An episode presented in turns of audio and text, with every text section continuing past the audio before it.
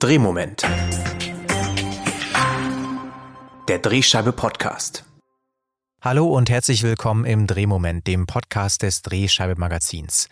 Mein Name ist Max Wiegand. Ich freue mich sehr, dass Sie heute wieder eingeschaltet haben. Unsere Demokratie steht unter Druck, das sagte kürzlich Bundespräsident Frank-Walter Steinmeier.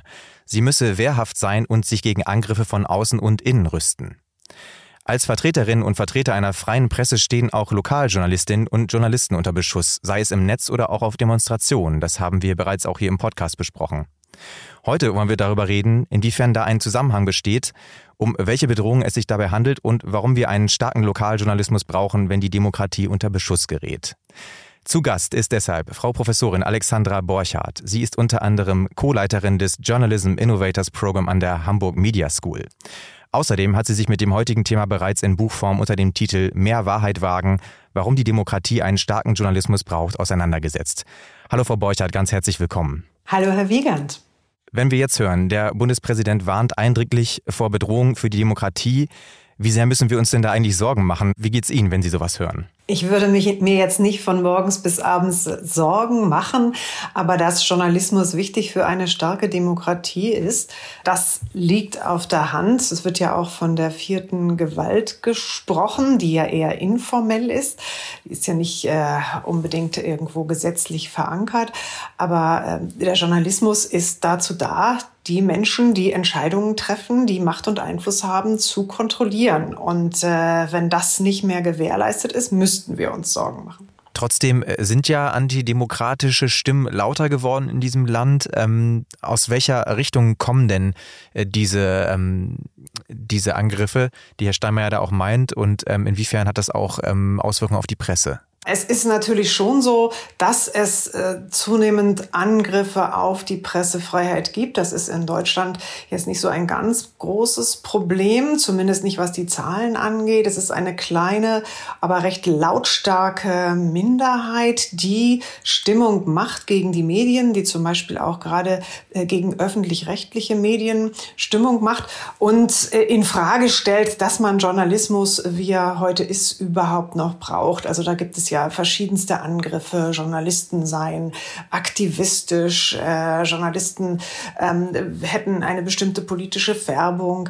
Äh, das geht ja so weit, dass Journalisten auch äh, angegriffen werden, zunehmend tätlich angegriffen werden. Auf Demonstrationen ist das passiert, gerade in der Zeit der Pandemie. Das hat dazu geführt, dass Reporter ohne Grenzen zum Beispiel die Pressefreiheit, den Status der Pressefreiheit in Deutschland downgegradet haben.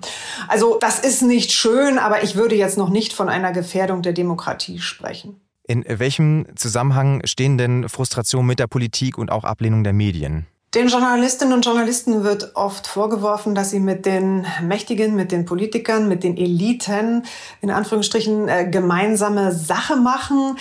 Tatsächlich ist der Journalismus da nicht ganz unschuldig. Sehr große Teile des Journalismus werden wirklich beherrscht von dem, was ich immer den er hat gesagt, sie hat gesagt Journalismus nenne. Also äh, Journalisten geben sehr gerne einfach Zitate wieder und äh, beschäftigen sich weniger mit den Fakten. Also es wird gerade im politischen Journalismus sehr viel stärker berichtet, was hat wer gesagt, als was ist wirklich passiert. Und dieses sich gemein machen mit den Eliten, das stößt, äh, oder mit den Eliten in Anführungsstrichen, das stößt manchen Leuten einfach unangenehm auf. Es ist wirklich wichtig, dass Journalistinnen und Journalisten sich bemühen, ganz nah an ihr Publikum ranzugehen, auch niemanden auszuschließen, zu versuchen, alle Menschen zu bedienen, auch der verschiedensten ja, Bevölkerungsschichten, Menschen mit verschiedener Wertorientierung. Ganz besonders gilt das für den öffentlich-rechtlichen Journalismus, öffentlich-rechtlich geforderten Journalismus, denn da bezahlen ja letztlich äh, alle Menschen die, die Haushaltsabgabe. Und äh, da äh, sollte man wirklich niemanden außen vor lassen. Und das ist eine wichtige Aufgabe, äh, die eben der Journalismus in einer Demokratie hat, alle zu erreichen. Kritik an der Presse ist natürlich grundsätzlich erlaubt, aber in welchem Moment wird das denn konkret antidemokratisch? Ja, antidemokratisch wird es überall dort, wo die Pressefreiheit eingeschränkt wird. Und das ist äh, sehr stark der Fall in, in vielen Ländern der Welt, auch in Demokratien, auch zum Teil in unseren Nachbarländern. Äh, da muss man auch gar nicht über ganz konkrete Angriffe auf Journalistinnen und Journalisten reden. Also das, das gibt es ja auch zuhauf. Also auf jeden Fall überall dort, wo die Pressefreiheit eingeschränkt wird. Aber es gibt natürlich auch noch eine andere Ebene, wo Presse, wo Medien unter Druck geraten und das ist der rein wirtschaftliche Druck. Der äh, hat viele Ursachen. Die eine wichtigste Ursache ist, dass die Geschäftsmodelle zum Teil zusammengebrochen sind. Journalismus ist ja Anzeigen finanziert gewesen. Zumindest ein großer Teil davon ist Anzeigen finanziert gewesen über weite Strecken. Und äh, da gibt es mittlerweile äh, ja auch andere Wege, wie sich Unternehmen positionieren. Die Kleinanzeigen, die früher den Journalismus getragen haben. Früher kaufte man oft eine Zeitung zum Beispiel, weil man einen Job suchte, ein Auto verkaufen wollte eine Wohnung mieten wollte. Dieses Geschäft ist komplett weggefallen. Das heißt, dass äh, heute Verlage zum Beispiel darauf angewiesen sind, dass sie den Journalismus mehr oder weniger eins zu eins verkaufen mit nur noch recht wenig äh, Werbemarktfinanzierung. Und da sind natürlich viele Leute gar nicht mehr bereit, so viel zu bezahlen. Gleichzeitig steigen die Kosten.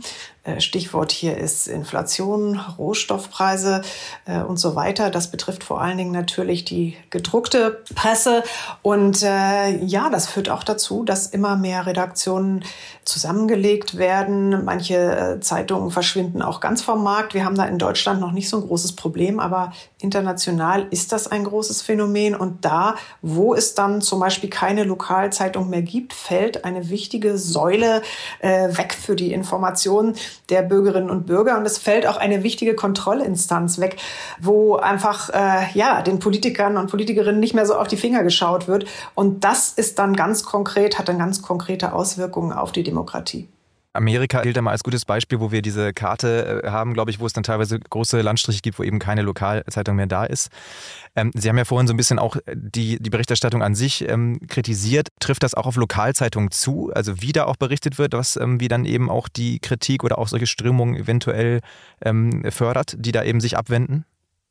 Ja, mit der Digitalisierung haben Teile der Medien erhebliche Fehler gemacht. Man hatte am Anfang äh, angenommen, dass man Journalismus kostenfrei anbieten kann, weil man ihn vor allen Dingen über Reichweite finanziert. Also sprich, man schafft möglichst viel Reichweite, da gehen dann die Werbekunden drauf und die Werbekunden finanzieren praktisch äh, die Inhalte. Es hat sich herausgestellt, dass das so nicht funktioniert.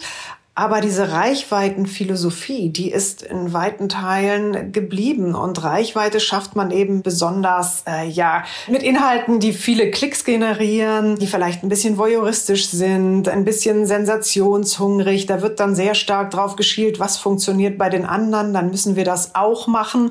Das hat dann zu so einer Art Copy-and-Paste-Journalismus geführt. Also, dass man immer schaut, ach, was macht die Konkurrenz? Und das wird jetzt besonders gut geklickt und wir müssen das auch haben.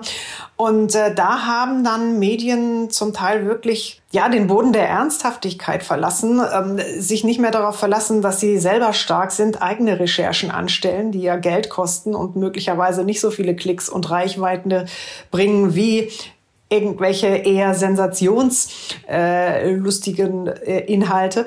Und diese Reichweitenstrategie hat die Qualität des Journalismus zum Teil sehr geschwächt. Da ist man in den letzten Jahren wieder von weg, weil sich herausgestellt hat, dass man äh, doch besser lebt, wenn man digitale Abos verkauft. Und digitale Abos äh, gönnen sich die Menschen natürlich nur, wenn sie auch einen Mehrwert haben von dem, was sie da bekommen. Und der Mehrwert entsteht zum Beispiel äh, mit hintergründigen äh, Recherchen oder mit ganz starkem äh, Service-Content, den die Menschen zum Beispiel für ihre Region nicht woanders finden. Und da können sich Lokalmedien, äh, Lokalzeitungen, äh, sagt man ja immer noch, auch wenn sie digital verkauft werden, äh, die, da können sie sich wirklich stark positionieren und sich wirklich ihre, in ihrer Nische auch sehr breit machen. Aber da haben viele erst viel zu spät den Hebel umgeschaltet von dieser Reichweitenstrategie auf eine Mehrwertstrategie. Und jetzt versuchen sie mühsam, sich da zu etablieren und ja, wieder die Verbindung zu ihrem äh, Publikum äh, zu bekommen, die sie verloren haben zum Teil. Sie haben äh, die Bedeutung als Kontrollinstanz vorhin schon ähm, betont. Ähm, Was sind noch so Aspekte? Warum braucht eine Demokratie auch einen guten Lokaljournalismus? Ja, Kontrollinstanz ist wichtig. Sie sprachen das äh, vorhin an in Amerika, äh, dass es da News Deserts, also Nachrichtenwüsten gibt, Orte, die nicht mehr von Lokaljournalismus abgedeckt werden. Und da gibt es tatsächlich Studien, die festgestellt haben, dass da zum Beispiel äh, die Gemeindefinanzen sehr viel großzügiger ausgegeben werden, weil offensichtlich die keine Presse mehr haben, die da über die Ausgaben wacht oder über die, den Politikern auf die Finger schaut.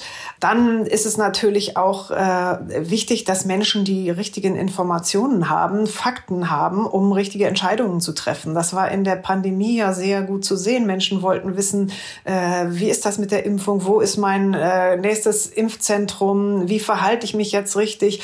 Tatsächlich äh, haben die Medien ja einen, einen großen äh, Vertrauensvorschub bekommen oder Vorschuss bekommen von den Bürgerinnen und Bürgern in dem ersten Pandemiejahr. Da sind die Vertrauenswerte fast fast weltweit durch die Bank nach oben geschnellt, weil man äh, gemerkt hat, äh, wem kann ich denn vertrauen in so einer Krisensituation? Vielleicht nicht unbedingt meinen Bekannten, die auch nicht mehr wissen als ich, äh, sondern da muss ich äh, mich doch an die Medien wenden und den glaube ich vielleicht auch mehr als nur den Politikerinnen und Politikern, weil die Medien haben das ja hoffentlich gegengecheckt. Dieses Vertrauen haben die Medien wieder so ein bisschen eingebüßt. Es ist wieder auf ein, ein Normalmaß äh, zurückgeschnellt. Aber die Information der Bürgerinnen und Bürger ist natürlich extrem wichtig und nicht zuletzt auch die Informationen, äh, damit die Bürgerinnen und Bürger die richtige Wahlentscheidung treffen können. Da spielt natürlich die, spielen natürlich die Medien eine ganz wichtige Rolle. Inwiefern stehen denn lokale Zeitungen in der Verantwortung, eben auch dazu beizutragen, dass der Verdruss gegenüber der Politik weniger wird?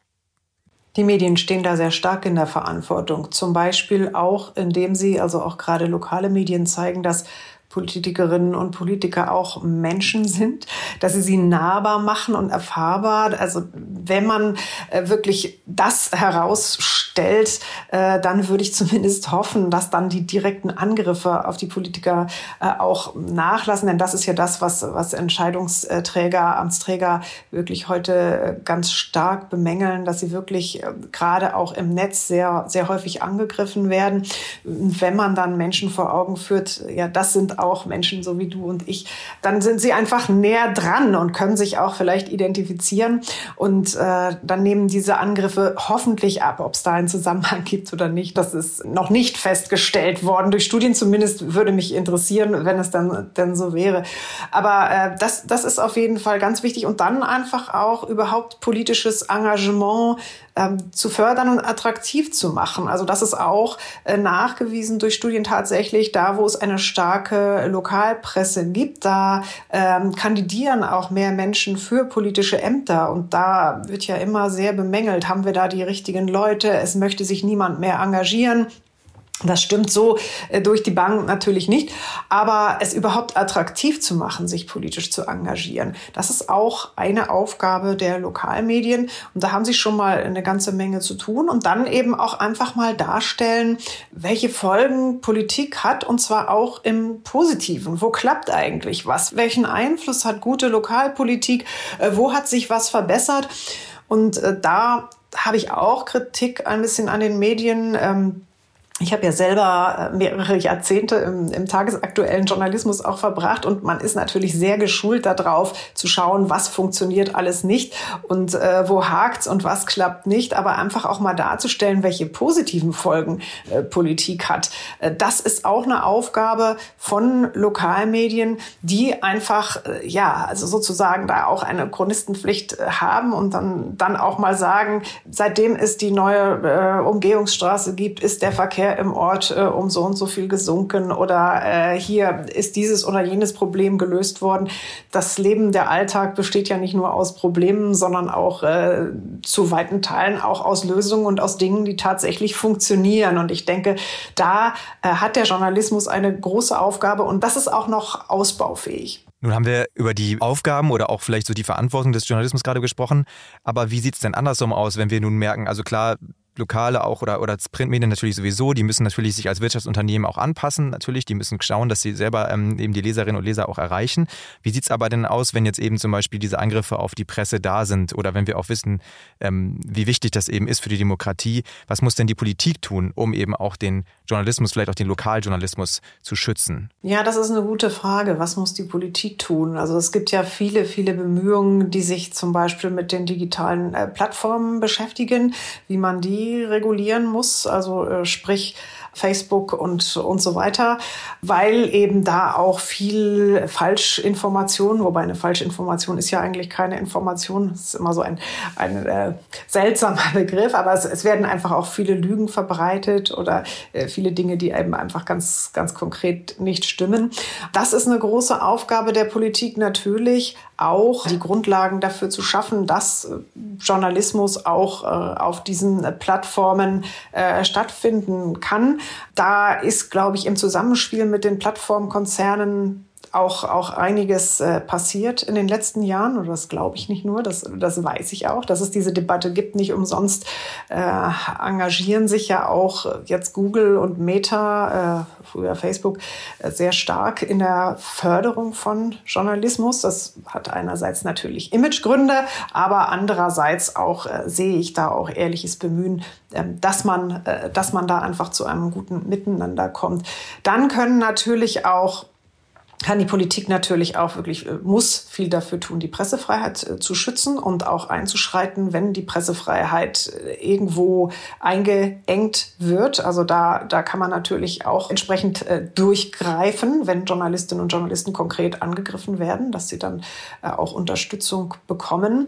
Das dritte wäre eine finanzielle Förderung, die ist natürlich kritisch zu betrachten, wenn sie direkt von der, von der Politik kommt. Also wir wollen ja unabhängigen Journalismus, das ist ja das Wichtige. Äh, sonst hat er den Namen Journalismus nicht verdient, wenn er nicht unabhängig ist. Aber es gibt Beispiele in Österreich, äh, das, das bringe ich immer ganz gern, das Beispiel, wo es auch äh, Medienförderung gibt. Ich weiß, dass sie intern in Österreich auch stark kritisiert wird, aber man kann, wenn es denn Förderung gibt, eben ja auch Instanzen schaffen, oder Regeln schaffen, äh, dass Unabhängigkeit gewährleistet wird, wenn, wenn es an die Verteilung geht. Der öffentlich-rechtliche äh, Rundfunk ist ja letztlich auch nichts anderes als äh, ein Konstrukt, wo unabhängiger Journalismus ge gesichert ist, obwohl es sich äh, um Geld äh, handelt, was, was eingenommen wird über, äh, ja, in manchen Ländern ist das ein Steuersystem, in, in unserem Fall ist es ein Abgabensystem. Also da, da kann die Politik natürlich viel machen und dann eben wirklich auch öffentlich-rechtlichen Rundfunk stärken. Äh, es gibt Studien, die auch sehr deutlich machen, dass die Demokratie in einem besseren Zustand ist und das Medienvertrauen auch höher ist, wenn äh, der öffentlich-rechtliche Rundfunk stark und unabhängig ist. Und äh, da gibt es ja auch Kritiker, die dann sagen, das brauchen wir gar nicht mehr in einer Welt des äh, unglaublichen Informationsangebots von Netflix und, und weiß der Himmel und Spotify und Podcasts und was man alles hören kann. Wir brauchen gar kein öffentlich öffentlich-rechtlichen Rundfunk mehr. Aber da würde ich ganz entschieden dagegen sprechen, denn zum Beispiel gerade auch im Lokalen gibt es eben auch äh, wirklich weite äh, Teile äh, von Regionen, die anders gar nicht mehr erreicht werden, außer im öffentlich-rechtlichen Rundfunk. Und dann vor allen Dingen auch Gesellschaftsschichten, wo es sich einfach für kommerzielle Verlage nicht lohnt, ähm, die extra zu bedienen, weil die vielleicht sowieso nicht in der Lage sind oder bereit sind, für ein Abo zu zahlen. Und da ist das öffentlich-rechtliche Angebot ganz wichtig, damit wirklich auch alle Leute von gutem Journalismus erreicht werden. Als Lokalzeitung stellen wir uns ja auch oft die Frage, wie viel Haltung eigentlich angebracht ist. Ähm, wo muss man ganz klar eine Haltung ähm, beziehen? Äh, was sind eben Punkte, wo man eher irgendwie auch Neutralität wahren muss, ähm, gerade in einem Kontext, wo man als Lokalzeitung ja auch sehr nah dran ist an den Lesern, die ja dann vielleicht in kleinen Teilen auch mal mitlaufen bei einer Demo der Querdenker, ähm, wo eben auch antidemokratische Forderungen gestellt werden. Ähm, das kann ja zu einer Bredouille führen, aber was würden Sie sagen? Wo ähm, ist ganz wichtig, dass der Haltung auch gezeigt wird und wo auch nicht? Also ohne Haltung ist Journalismus nicht möglich. Journalismus muss sich zum Grundgesetz bekennen, zur freiheitlich-demokratischen Grundordnung, zur Demokratie. Äh, wenn er das nicht tut, dann äh, sägt er sozusagen den Ast ab. Äh, oder wir Journalisten sägen den Ast ab, auf dem wir sitzen. Äh, ein Bekenntnis zu Menschenrechten, das würde ich als selbstverständlich äh, und, und als Grundhaltung von Journalismus betrachten. Denn warum versuchen wir sonst, Verstöße gegen Menschenrechte aufzuklären? Und das Dritte, äh, was im Moment immer stärker in den Fokus gerät und auch so ein bisschen umstritten ist, äh, eine Haltung zum, zum Klimaschutz. Ich denke, dass wir die ganz klar brauchen, dass die Bewahrung der Lebensgrundlagen auf unserem Planeten ganz klar zur journalistischen Haltung gehören muss. Das ist bei manchen umstritten. Manche sagen, das ist eine grüne politische Agenda. Aber ich denke, auch da geht es darum, ja, unseren Fortbestand, also wenn man das mal so hochtrabend formulieren sollte, als Menschheit zu sichern. Ich finde, diese, diese Aspekte der Haltung sind unverrückbar. Und äh, da gibt es auch nichts wie ähm, Ausgewogenheit oder sowas. Ich mag den, den Begriff Objektivität oder Neutralität in dem Zusammenhang sowieso nicht so. Äh, es wird ja oft mit Ausgewogenheit äh, argumentiert, dass man eben beide Seiten darstellt. Aber diese Haltung sollte sozusagen das Rückgrat des Journalismus bilden und unverrückbar sein.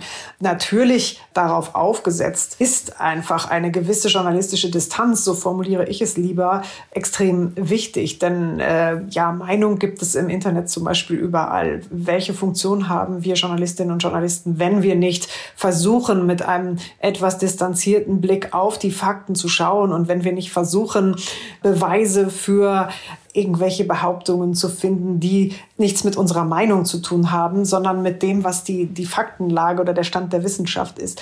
Insofern, Haltung ist ein, ein Thema, was sehr oft diskutiert wird. Und ich finde es extrem schade, dass dieses Wort Haltung von den Kritikern so vereinnahmt und instrumentalisiert wird und immer von Haltungsjournalismus in so einer leicht abfälligen, in so einem leicht abfälligen Ton die Rede ist. Denn wie gesagt, ohne Haltung ist Journalismus einfach gar nicht möglich. Wenn wir uns nochmal ähm ja diesen Menschen zuwenden, die eben auf Demonstrationen Lügenpresse brüllen und so weiter, die eben auch vielleicht dann an, vielleicht sogar Umsturzfantasien äh, formulieren ähm, oder eben auch diese tätlichen Angriffe auf Journalistinnen und Journalisten ähm, vollziehen.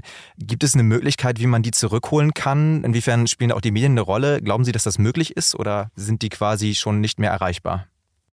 Das würde ich nicht verallgemeinern. Äh, es gibt bestimmt Menschen, die sind nicht mehr erreichbar, weil die sich auch gegenseitig äh, bestärken. Also so der Einfluss äh, in der Peer Group, wie das so schön heißt, ist ja einer der, der stärksten, ähm, dem wir so, dem wir so ausgesetzt sind, wo wir uns dran orientieren. Wie sind die Leute um mich rum? Wie verhalten die sich?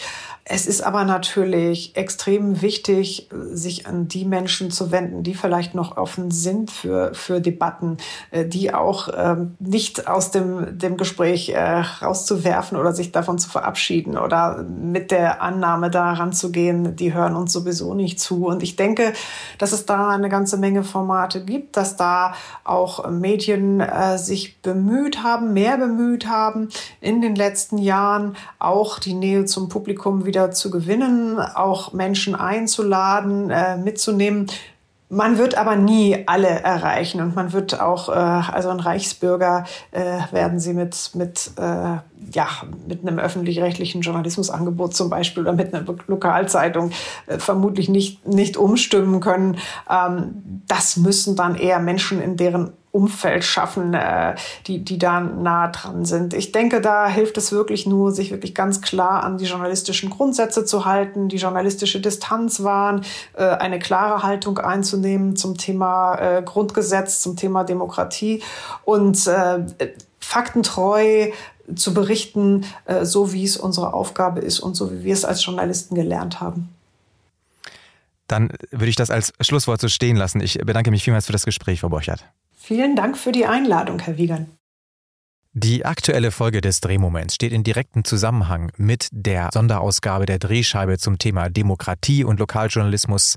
Wir schauen darin, welche Herausforderungen sich derzeit für unser System stellen und wie Lokalzeitungen darüber berichten. Wir greifen zum Beispiel auf, wie Lokalzeitungen über Reichsbürger berichten oder auch über Polizeiskandale und sprechen dazu auch äh, mit Expertinnen und Experten, etwa über die Cancel Culture Debatte oder auch andere Themen, wie etwa die Unterschiede zwischen Ost und West und so weiter. Also, werfen Sie doch mal einen Blick hinein. Ich verlinke die Ausgabe in den Show Notes und bedanke mich jetzt ansonsten fürs Zuhören.